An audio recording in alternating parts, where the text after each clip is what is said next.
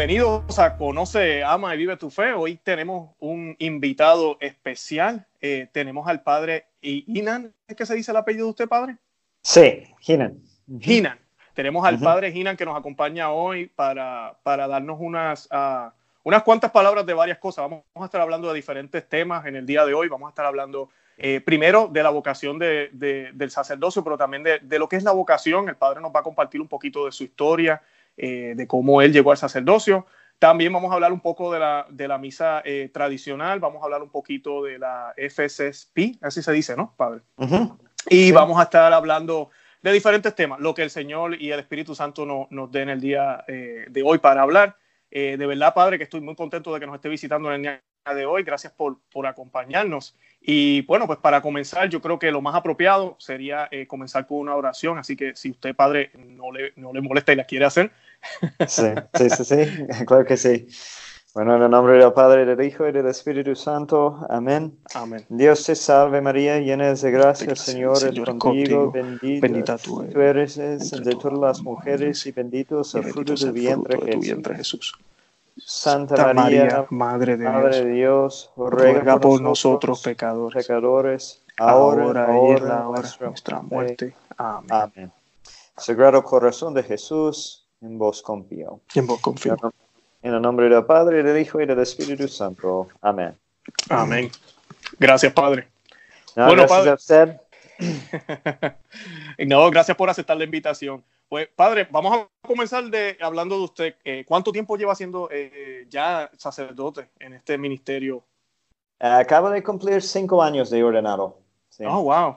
sí fui ordenado en ah, 2014, el Ujú. 14 de junio de 2014. 14 de junio del 2014. ¿Y usted fue ordenado allá en México? ¿O cómo, cómo comenzó todo? No, em, pues pertenezco a la Fraternidad Sacerdotal San Pedro. Tenemos nuestro seminario en ah, Nebraska, eh, cerca de Lincoln, Nebraska.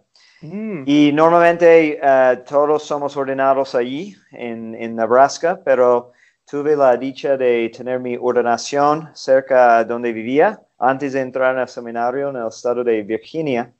Entonces yo y otro compañero fuimos ordenados allá. ok, Ujú. ok.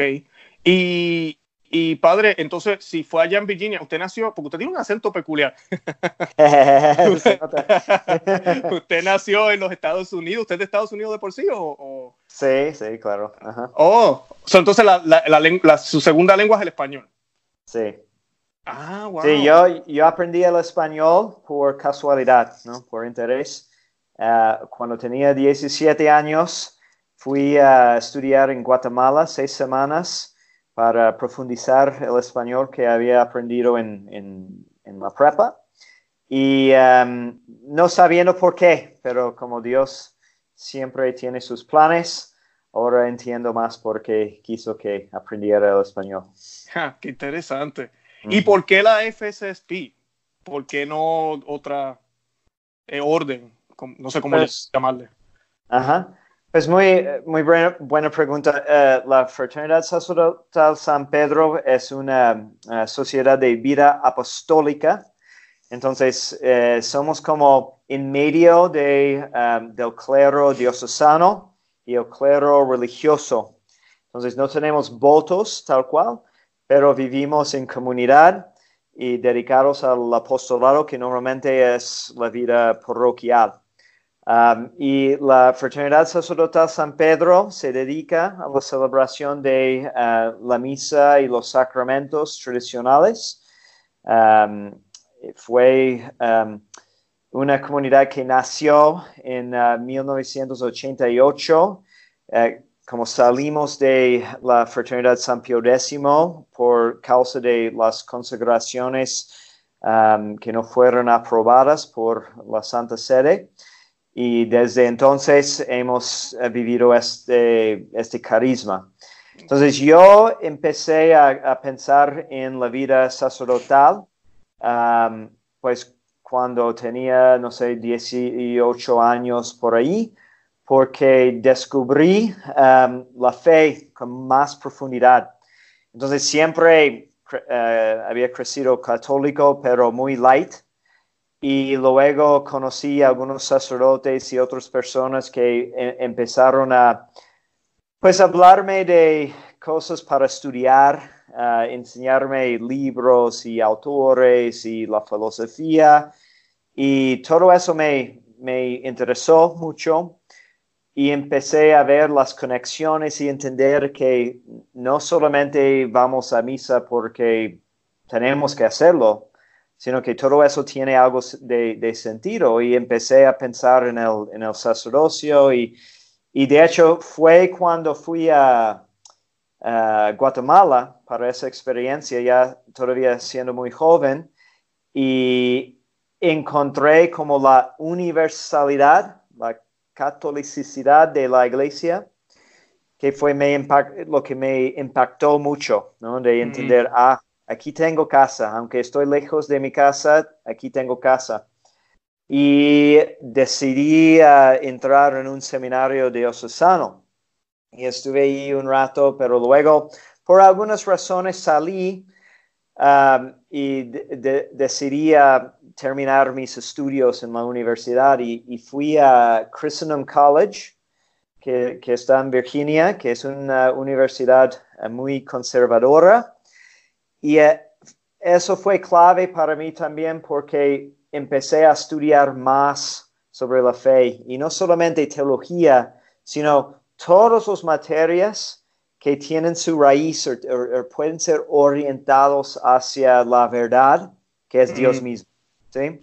Pero allí también conocí la misa tradicional a través de algunos amigos. Um, empecé a asistir más y, interesarme más en eso. Eh, aprendí a acolitar la misa que me fascinó. Mm. Um, aunque en ese entonces había, había dejado la idea, bueno, no completamente, pero tenía novia, estaba pensando en casarme y todo eso. Ajá. Pero, la, la, chispa, ¿no? De, de, del sacerdocio. Y um, yo, yo recuerdo muy claramente uh, haciendo como un trato con Dios, diciéndole, Dios, si quieres algo diferente de mí, hay que, hay que mostrarme el camino, porque solo yo no voy a salir del camino en que estoy, ¿no? amén, amén. y así lo hizo Dios y um, la relación terminó, de hecho, la, muchacha dijo que necesitaba discernir su vocación, mm. estaba muy triste yo, pero estaba acolitando la misa tradicional, eso fue después de la universidad, con un sacerdote que em, apenas la aprendió y estaba celebrando la misa, pero en secreto, porque era antes de Summorum Pontificum. Entonces fue todo escondido y me sentía como en las catacumbas. Y pensé, wow, eso es importante. La liturgia es importante y de cerca viendo ¿no? la precisión con que la celebraba y estaba trabajando como maestro de niños y, fueron las dos cosas, ¿no? Ah, el encanto que sentía para enseñar la fe a los niños, sobre todo, pero también la fascinación con la, la misa y decidí, bueno, yo tengo que intentar otra vez y fui con la fraternidad sacerdotal San Pedro, pero todavía diciendo a Dios, bueno, Dios, lo voy a intentar un rato, pero no creo que voy a quedar. Entonces fui, pero sí me quedé. Qué bien, qué bien. Wow, eh, eso me contestó una pregunta. Eh, bueno, tengo dos preguntas. Veo que, que, que, el Señor fue manifestándose en el caso de usted a través de ir conociendo un poco de, de Él, de buscar, de buscar la verdad. Mm. Eh, yo creo que eso es crucial y clave en la vida de, todos nosotros. Si no, si no dedicamos, aunque sea un poco de tiempo en el día, especialmente nosotros los laicos que estamos tan ocupados con nuestros trabajos y, en este mundo tan, tan apresurado que vivimos, si uno no dedica tiempo a estudiar, y nosotros los católicos que tenemos una... Es, tan rico el magisterio de la iglesia, tantos santos, los doctores de la iglesia, eh, si no nos dedicamos a estudiar, y sobre todo la Sagrada Escritura, eh, no, no vamos a sentir ese llamado tal vez, yo, yo pienso, ¿verdad? Eh, tenemos que estar en oración, por supuesto, no solo él. Eh, y yo creo que por esa razón muchas, muchos católicos queden como estancados en su desarrollo en, en la fe, porque desafortunadamente la, la, catequesis hoy en día mm, en muchos lados no, no, eh, no es muy buena, ¿verdad? y em, entonces muchos quedan con una fe de primera comunión y, nada más. Y no se dan cuenta de que fuimos hechos para conocer a Dios y debemos de encontrar nuestro encanto en, conocerlo más y, y, profundizar eso. Claro, claro. No, y lo que, lo que me sorprendió, estaba diciendo, cuando estabas contando su historia, eh, eh, bueno, dos cosas me sorprendieron, no me sorprendieron, pero me parecieron interesantes. Mencionó lo de la novia. Yo siempre digo que, que Jesús, eh, nuestro Señor, cuando Él nos escogió para algo, ¿verdad? No importa lo que pase, su voluntad se va a hacer, su voluntad se va a hacer. Por, por, por, más que uno no quiera, tal vez en un sentido, aunque uno tiene que cooperar, ¿verdad? Eh, pero, pero como dice usted, ella también, eh, ¿verdad? Rompió con usted, las cosas no pudieron seguir, usted estaba ahí en la misa tradicional, eso le dio como que ánimo. Eh, qué bonito, ¿no? Como, las cosas, como las cosas pasaron. Sí, y muchas veces no lo vemos hasta después, ¿no? Cuando Correcto. veamos hacia atrás y nos maravillamos. Qué bien, qué bien. No, esa es la historia de muchos, yo creo. sí, sí. Sí. Y lo otro que, que, noté, padre, estaba diciendo que la misa tradicional, eh, pues yo nací, eh, bueno, voy a decirle mi edad, pues yo nací en el 79, yo tengo 40. Eh, yo nunca había visto la misa tradicional tampoco. Yo la vine a conocer hace poco, no llevo inclusive mucho tiempo eh, celebrándola. A la iglesia que yo voy actualmente de por sí no es, ni, no es la misa tradicional. Yo no sé si usted ha escuchado del ordinario de San Pedro.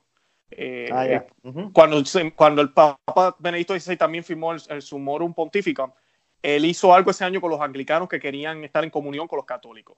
Eh, y la historia que me cuentan algunos de ellos, inclusive el sacerdote que él era, ah, él era anglicano y ahora es católico, él me dice que una de las razones por las cuales a ellos se le hacía tan difícil volver a la iglesia católica era por la liturgia. Porque él, él, veía lo que la iglesia todavía defiende, gracias a Dios, ¿verdad? Eh, y decía, no, nosotros tenemos que ser católicos, porque pues usted sabe la crisis que hay en el anglicanismo, que ya tienen hasta sacerdotes mujeres y todo eso, eh, inclusive creo que hasta gays ahora también están dejando que sean sacerdotes, eh, está fea la cosa ya.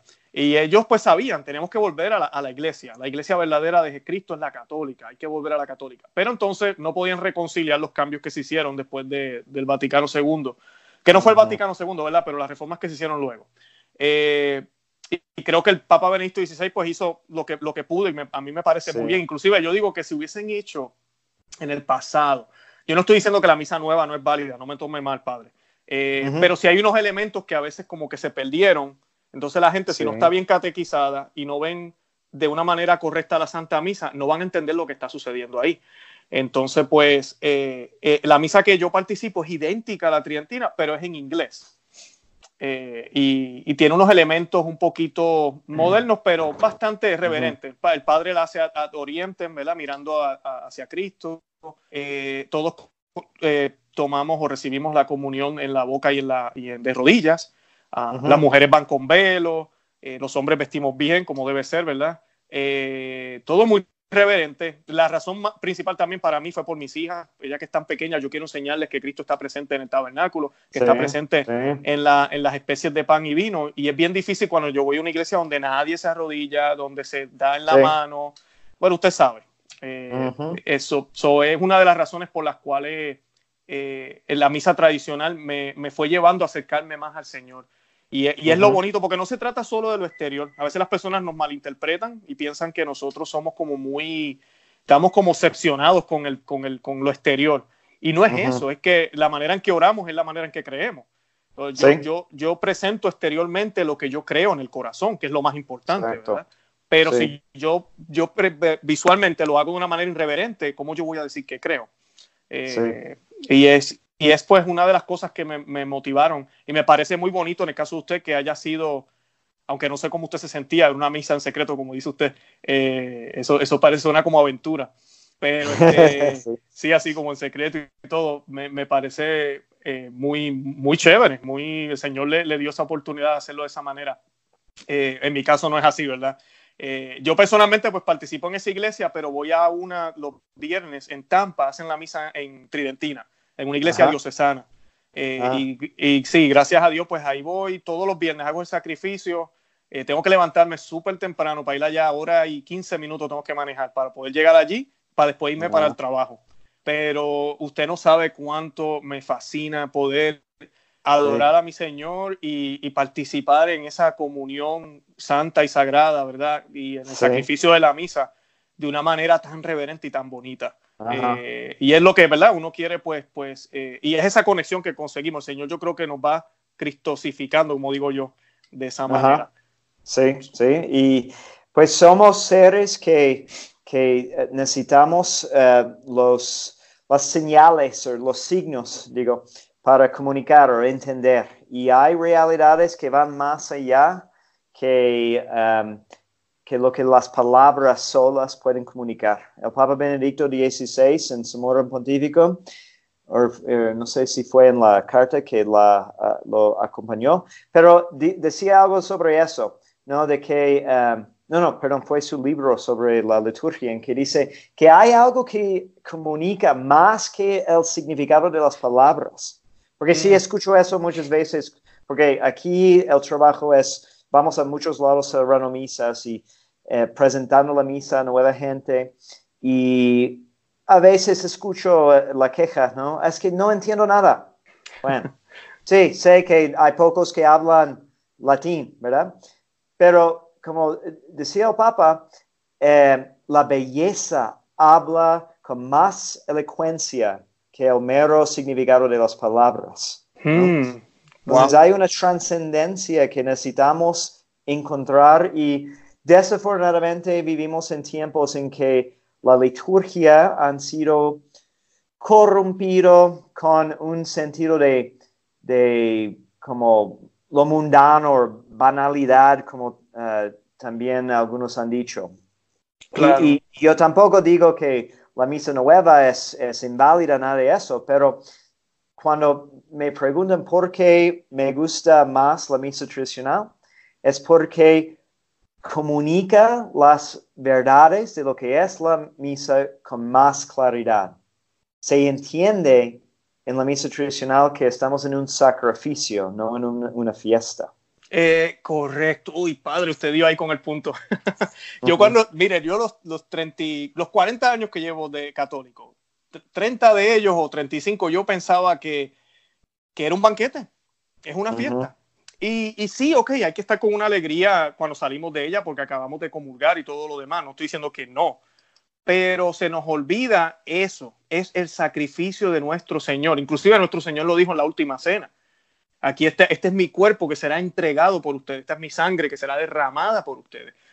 Ah, así que no, no es solo, no es, lo primero es el sacrificio y debemos ir con un corazón contrito, arrepentido, con reverencia, como pecadores que somos, a, ofrecer ese sacrificio que ya fue hecho hace dos mil años, no es que lo estamos matando una y otra vez, ¿verdad? Eh, como a veces las personas piensan de nosotros los católicos, no, es un solo sacrificio pero participamos en ese sacrificio y el Señor es tan misericordioso y tan bueno que Él quiso volverse alimento en las especies de pan y vino para que pudiéramos ser uno en Él. Y, ahí es donde viene ya el aspecto tal vez alegre, pero, pero no, lo principal es, es el sacrificio de nuestro Señor. Sí, sí, definitivamente. Y eh, hemos querido, por ejemplo, hacer una encuesta en, en las plazas de, estoy en Guadalajara, una de las ciudades más grandes de, de México. Y, y, eh, creo que todavía una de las más católicas en un sentido, pero sería interesante eh, preguntar ¿no? en, la, en, las calles qué es la misa y ver cuántos mm. católicos pueden contestar bien y, y luego considerar si por eso hay, hay un fundamento por el cual muy, muy pocos de los católicos están cumpliendo con su deber de ir a misa. Hicieron un estudio, fue, creo que fue hace 10 años aquí en Guadalajara, que es la cuna, en cierto sentido, de la cristiana en México. Pero ahora, cada domingo, solamente unos 10% de los, de los ciudadanos van a misa. que es horrible, ¿no? Porque es una ciudad de casi 90% católicos. ¿Por qué no van? Porque no entienden la importancia. Si supieran de que la invitación era de estar al pie de la cruz en Calvario, ¿cómo sería posible negar esa invitación? Claro, claro. Qué triste, ¿no? No, y a veces inclusive yo había escuchado algo así, a, estadísticas similares aquí en los Estados Unidos entre católicos, porque son gente católica. No estamos hablando de protestantes o qué sé yo, cualquier persona, católicos que no van a misa, pero se llaman católicos. Sí. pero, pero no van a misa ni siquiera los domingos. Eh, es alarmante, es alarmante. Eh, yo no sé, padre, si usted vio también el Pew Research que salió hace poquito, de, salió un research acá en los Estados Unidos y, muestra que solo uno de cada cinco, aproximadamente en el estudio, de cada cinco católicos cree mm. en la Eucaristía. Eso salió ahora este mes pasado, en agosto, a principios de este mes, disculpen. Y, yo siento en mi corazón, y muchas personas están hablando de este research, y, sí, ok, eh, hay algunos otros aspectos que tal vez pueden influir, pero para mí el principal es la manera en que presentamos la liturgia al Señor, el sacrificio de la misa. La manera en que lo estamos haciendo realmente nos inspira a creer que en esa santa hostia está el Señor 100% presente. Ya dejó de ser hostia, ya es Cristo. Y, ¿verdad? y si lo damos en la mano como si fuera una galleta, eh, que usted ahorita hablando del catecismo, cuando yo pequeño, yo recuerdo que nos hacían ensayar con galletas. Yo no sé si eso está bien o está mal, pero, pero a la misma vez ya te, te vas metiendo una idea en la cabeza que cuando tú creces, tú vas pensando que es una galleta. Eh, y, lo que me da pena cuando veo estos tipos de, costumbres que se han eh, propagado por el mundo es que inclusive yo creo que cuando vamos a comer un restaurante fino, comemos con más cuidado y comemos la comida con más cuidado que con lo que hace, que, lo que, como lo recibimos, como recibimos al Señor en la misa. Eh, y, eso es triste. Sí. sí, no, creo que para mí no es sorpresa. mucha gente está en shock. Eh, hay el, obispo Barron, no sé si ha escuchado del Bishop Barron, acá también está sorprendido con los estudios, pero yo digo, pero es que ¿qué más quieren? Si la manera en que estamos presentándolo no es la correcta, ¿quién va a creer? La gente sabe lo que la iglesia enseña, porque inclusive el estudio dice que más de la mitad saben lo que la iglesia enseña, pero no lo creen. para ah. colmo, estamos hablando de católicos que reconocen lo que la iglesia enseña y han decidido no creer. Sí, sí. Imagínense. Sí, yo, eh, y es, es porque hay, como hay una imagen o hay, hay un eh, sentimiento que podemos tener de que aunque lo dicen, realmente no, no lo creen, es como una, una fábula que mm. contamos a, a, niños y que necesitamos dejar eso por atrás porque ya somos grandes, más sofisticados, ¿no? Y sí, genera un, un gran crisis. Claro, claro. No, y es triste porque ahorita en estos tiempos de oscuridad, lo más que necesitamos es un batallón de católicos comprometidos con el Señor que salgan allá afuera a hacer luz del, para el mundo. Sal y luz, como nos decía el Señor. Eso es lo que necesitamos. Pero si no creemos ni siquiera que Cristo está presente en la hostia y que es simplemente un símbolo, o no sé, un pan que Él nos da, o no sé cómo la gente lo está viendo. Yo, yo no, no, tiene, para mí no tiene sentido. Yo, si fuera un símbolo, Padre, entonces, ¿para qué ir a misa? Sí. De hecho, me, me, acuerdo de uh, cuando hicimos una peregrinación aquí, no, tan lejos, al pueblo de Sahuayo, en Michoacán, donde vivió um, San José Sánchez del Río, el, el joven mártir de la, de la cristiana. Oh. sí, visitamos sus, sus reliquias. Em, y él murió creo que a los 14 años, ¿no? diciendo a su mamá, mm. nunca ha sido tan fácil ganarse el cielo como ahora, cuando quería ir a la guerra. Pero dicen que aprendió esa valentía acolitando la misa todos los días. Mm. Se levantaba muy temprano para ir solo al templo y acolitar la misa. Y, y no solamente él, de hecho en Sahuayo fue había uno de los primeros enfrentamientos de la guerra y había muchos más mártires. Pero estamos allí en el museo que está a un lado del templo, viendo todo eso, admirando el heroísmo. Y empezó tristemente una misa de, niños, ¿no? Y tenían en la mesa del ofertorio las cajitas de jugo de uva y, y todo eso. Y entre nosotros comentamos, ¿no?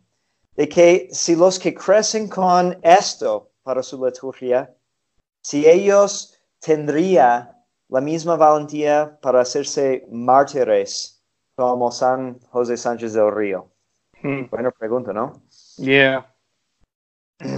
Sí, yo creo que hoy en día eh, estaríamos dispuestos a dar la vida así y a entender lo que era. Bueno, padre, usted sabe, al principio la iglesia, ¿verdad? Los primeros, usted mencionó las catacumbas ahorita, eh, los primeros siglos la iglesia era una iglesia perseguida completamente. Todos los papas, mm. los primeros, si no me equivoco, 29 papas o 30 papas fueron mártires. Eh, no es como ahora, ¿verdad? Que el papa es bien recibido donde quiera. así no era al principio. Y, y, era la única causa que la iglesia tenía para poder declarar a alguien santo era el martirio. Luego, cuando ya la iglesia entonces ya no es perseguida así a ese nivel, porque siempre lo ha sido perseguida, pero a ese nivel, como lo fue en los primeros siglos, ¿verdad? Con, con el martirio, eh, la iglesia entonces tenía una disyuntiva: ¿cómo, cómo vamos a declarar santos ahora? porque, porque la gente ahora muere, ya no, ya no los matan. Eh, y ahí comienza, ¿verdad? Lo, lo, que ya conocemos, ¿verdad? De cómo, cómo se declara, ¿verdad? Cómo la iglesia eh, determina que una persona mostró las virtudes de una manera extrema o vamos a decir más clara y se puede decir que la persona ya está eh, en las glorias de, eternas, ¿verdad? Del cielo. Pero, pero me parece interesante porque yo creo que nosotros, los cristianos, también hemos perdido ese sentido de que si el Señor dio la vida por nosotros, yo no soy mejor que el Señor. ¿Cómo yo no voy a estar dispuesto a dar la vida también por la causa de Él? ¿Me entiendes? nosotros, nosotros tenemos que, que, tener eso en mente. Y tal vez el martirio que nos toque, tal vez no va a ser en una guillotina, eh, ¿verdad? O, nos van a, crucificar. Eh, pero, pero el martirio del desprecio, el martirio de decir la verdad como sea, eh, ¿verdad? Todo tiempo y a tiempo y destiempo, el, el, desprecio de cómo vivimos como buenos católicos. las personas nos miran extraños, no nos invitan tal vez a lugares porque saben, ay no, Luis es bien, es bien católico. ese tipo de cosas estamos dispuestos a hacerlo, estamos dispuestos, por ejemplo, yo que soy papá, eh, a dar mi vida por mis hijas, por mis hijos, eh, todos los días. Usted que es sacerdote, eh, yo a veces, ojalá algún otro sacerdote escuche este audio, pero yo les pregunto a ellos, ¿usted está dando la vida por, su, por sus ovejas?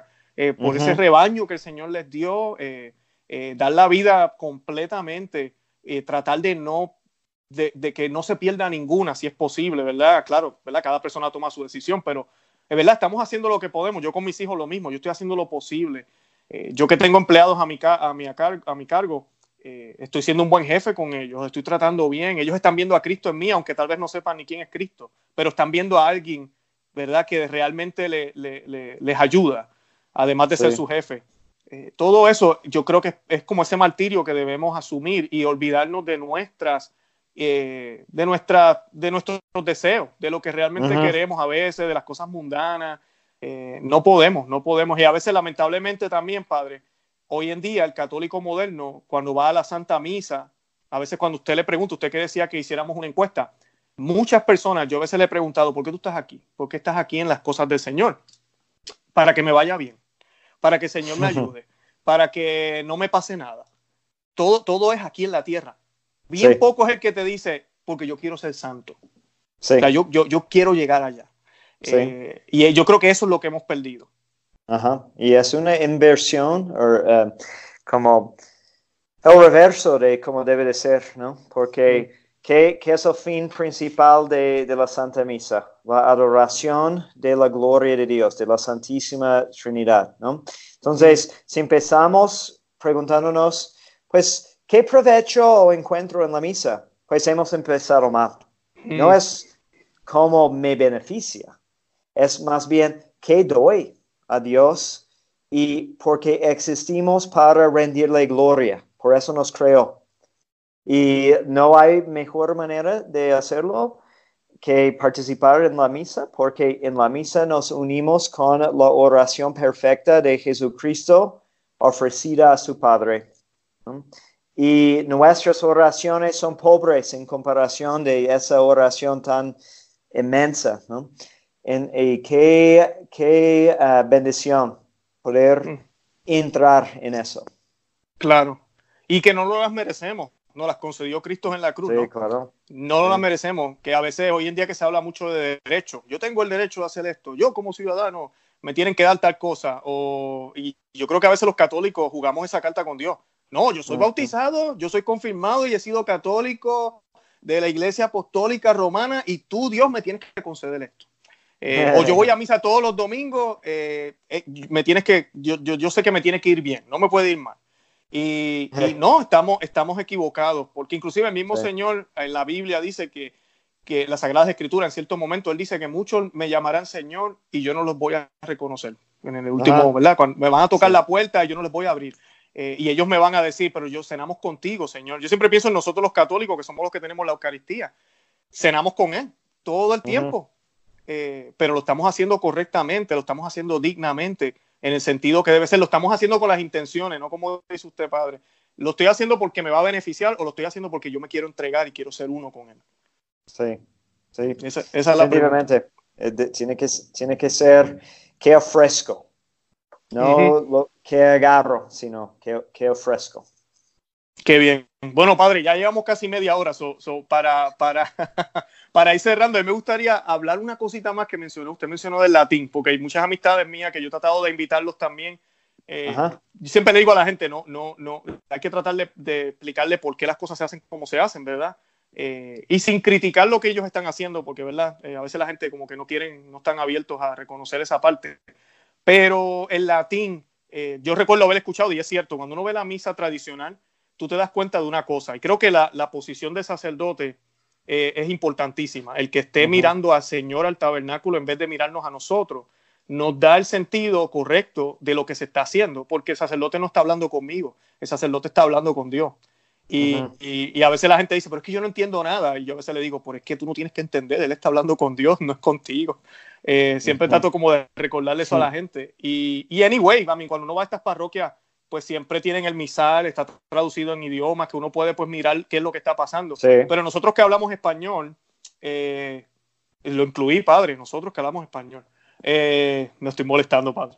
Eh, eh, nosotros, el latín es bien parecido al español. O sea, yo, yo, Sí. yo cuando escucho el, lo que puedo escuchar de los acólitos, de los que están sirviendo en la misa, de los acólitos, puedo darme cuenta, ah, están haciendo el, el acto de contrición, están en el Santo, Sí. están en el Angus Dei, que Porque también el es igual. español, el, el español eh, no es nada más que el latín mal hablado. Yeah, es cierto, es cierto. Sí. Pues, pues sí, no, no es tan difícil de entender, pero creo que con el latín le da un toque, yo digo que es el, era el lenguaje, o sigue siendo el lenguaje eh, litúrgico, es el lenguaje dedicado a Dios. Bueno, es una lengua que nadie más habla, solo la iglesia. Y creo que eso es algo bonito y especial y no, no se puede, no lo podemos despreciar simplemente porque no entendemos. Es lo que, ¿verdad? Yo lo miro de esa manera. Además de que protege la universalidad de la Santa Misa, porque entonces yo puedo ir a México, puedo ir a Estados Unidos, puedo estar en Europa y la misa va a ser exactamente la misma. No hay Sí. traducciones diferentes, no hay malas interpretaciones, como pasa a veces que hay sacerdotes que cambian palabras aquí y allá y se puede malinterpretar algunas cosas. Eh, se, se, se, se protege. El latín es como esa, ese pedacito de metal que protege, ¿verdad? Eh, lo que hay adentro, ese cofre, eh, para que ese diamante o tesoro que hay adentro no se dañe. Eh, así lo veo yo. Y, y, y no, no, no, nosotros los laicos realmente no es que tengamos que entenderla, es bueno entender lo que está pasando, pero lo que el Padre está haciendo, ese es su ministerio. Él es el que, que es el que tiene que hacer el, el, el, el, el sacrificio. Nosotros estamos ahí para acompañar y para participar en ese misterio, porque es un deber de los católicos también, pero también lo Ujú. hacemos por amor, porque amamos al Señor. Sí. Hay, hay muchas cosas que podemos hacer sobre el uso de latín en la liturgia. Podemos verlo desde la perspectiva de como una antropología de religión o teología o filosofía de religión en general y, y nos damos cuenta de que casi todas las religiones han tenido un idioma sagrado distinto de, del idioma vulgar o diario. ¿sí? Los judíos, ¿no? Ah, en el tiempo de Jesús tenían hebreo para, para su liturgia, para su culto, pero hablaban arameo, ¿no? Mm. Los hindús, los, los musulmanes, todos, ¿no? Ah, y eso es porque hay algo natural en entender que debemos de tener un lenguaje especial para hablar de las, las cosas de Dios. También podemos hablar de como una teología de, del velo, de, de velar. ¿Y a qué me refiero? Pues que hay misterios en la religión, que, que, no vamos a poder expresar claramente. De, hecho, la oración más profunda es la oración que hacemos en silencio, porque así habla Dios en, la, en el silencio del, del corazón. Pero cuando ponemos velos, y eso es algo también que encontramos en, en los escritos de Papa Benedicto XVI, estamos diciendo que hay una realidad atrás del velo más profunda que vas a entender por tus ojos, por tus cinco sentidos. Entonces ponemos velo enfrente del sagrario, debemos. Podemos verlo sobre el cáliz. Podemos verlo sobre el sacerdote, los ornamentos que lleva. Hay velo en el hablar, por usar el, el latín, o en otros ritos hay otros idiomas idiomas también sagrados. Ponemos velo sobre la cabeza de la mujer, porque es dar a entender que hay un misterio atrás. Y también hay que recordar de que en un principio todos los seres humanos hablábamos el, mismo idioma, y fue un castigo de Dios de confundir a los idiomas en la torre de Babel. Mm. ¿Y qué pasó en Pentecostés? vemos una solución a ese castigo porque todos entendían en su propio idioma en el día de Pentecostés cuando hablaban los apóstoles. Y la iglesia continúa la misión de, de, Pentecostés uniéndonos en una sola familia y una familia necesita una lengua común. Qué bien, qué bien. padre, gracias por esa explicación. padre, eh, ¿Qué le iba a decir? Yo voy a hacer, le voy a preguntar algo aquí en vivo, eh, grabando aquí ahora. ¿Será posible que lo podamos tener alguna, algunas otras veces en el programa de nuevo? Ah, sí, sí. a mí, después hablaremos fuera del aire, pero creo que, que, sería muy bonito eh, poder, algo que nosotros tratamos, como le dije, catequizar y pues, eso sí quería hacerle una preguntita rapidito. ¿Hay algún website, algún lugar, eh, ustedes tienen un canal en YouTube o algún podcast, algún sitio que la gente, si quieren aprender más, eh, que usted recomiende o de ustedes que la gente pueda ir? Sí, bueno, tenemos un canal en YouTube, FSSP México, es nuestro canal, y allí subimos uh, todos nuestros sermones, las clases. Tenemos aquí en la parroquia dos o tres veces a la semana catequesis para adultos ah, de diferentes temas. entonces hay, hay muchas horas de, de video de, de, clases que hemos subido allá. Perfecto. Pues yo lo que voy a hacer es voy a buscar el canal y le prometo a los que nos están escuchando o viendo que vamos a colocar los enlaces en las notas del, del programa. Eh, padre, para cerrar, eh, ¿nos da la bendición para terminar con el programa? Sí, claro que sí. Benedictio omnipotentis Patris et Filii et Spiritus Sancti descenda super vos et maniat semper. Amén. Amén. Muchas gracias. Padre, gracias de verdad por acompañarnos. Que Dios lo bendiga. Nos estaremos viendo.